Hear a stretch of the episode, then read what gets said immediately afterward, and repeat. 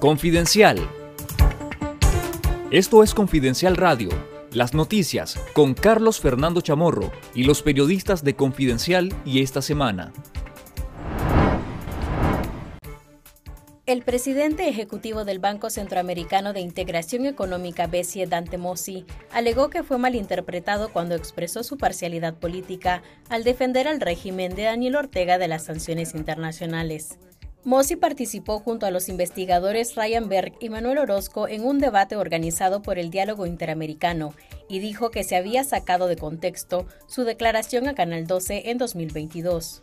Orozco leyó textualmente esa parte de la entrevista en la que el funcionario dijo que hay un régimen de sanciones injusto porque se sanciona a una persona sin el debido proceso, a lo que Mossi replicó asegurando que fue malinterpretado.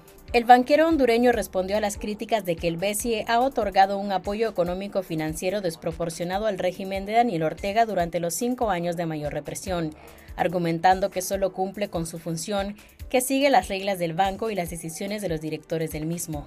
Mossi acusó a los investigadores de no conocer el funcionamiento de los organismos de desarrollo económico, mientras que Berg y Orozco señalaron la falta de transparencia de la ejecución de los fondos otorgados a Nicaragua y su incumplimiento del protocolo de Tegucigalpa y el estatuto del SICA que obligan al BESI a trabajar con gobiernos que practican la democracia y respeten los derechos humanos. El presidente del BESI aseguró que simpatiza con la situación de los nicaragüenses, sin mencionar la responsabilidad del régimen Además, se negó a llamar dictadora a Ortega e insistió en su apego a los lineamientos del banco. Lea los detalles del debate entre Moss y los investigadores Ryan Berg y Manuel Orozco en nuestro sitio web confidencial.digital.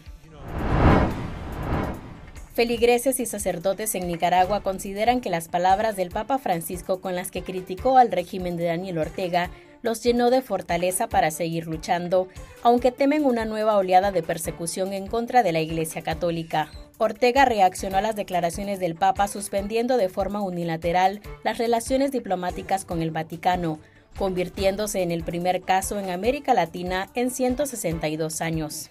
El régimen Ortega y Murillo antes ya había prohibido la realización de las procesiones por la celebración de la Semana Santa en toda Nicaragua, pero los religiosos y feligreses prevén una participación masiva en las actividades que se realizarán en los templos católicos, pese al temor a una posible represión. Lea el reporte completo en confidencial.digital. El régimen orteguista removió a sus embajadores en Brasil y Panamá después que ambos países ofrecieron sus nacionalidades a los 337 nicaragüenses que fueron despojados de su nacionalidad. Carmen Martínez fue destituida como embajadora de Brasil y Marvin Ortega Rodríguez fue removido del mismo cargo en Panamá, mientras que Gadiel Arce y la periodista Consuelo Sandoval fueron nombrados ministros consejeros con funciones consulares en ambos países, respectivamente. El Ministerio de Gobernación canceló la personalidad jurídica a una asociación de colaboradores del Frente Sandinista de Liberación Nacional y a otras 21 ONGs, incluidas cuatro que solicitaron su disolución voluntaria. La disolución de la Asociación de Excombatientes y Colaboradores del FSLN, comandante César Augusto Salinas Pinel, creada en 2015, fue ilegalizada por supuesto incumplimiento de sus deberes legales. El régimen de Daniel Ortega y Rosario Murillo ha cerrado más de 3.300 ONGs desde 2018. Gobernación argumentó que cerró de forma unilateral 18 ONGs por estar en abandono y el resto por disolución voluntaria. Esto fue Confidencial Radio. Escuche nuestros podcasts en Spotify y visítenos en confidencial.com.ni con el mejor periodismo investigativo.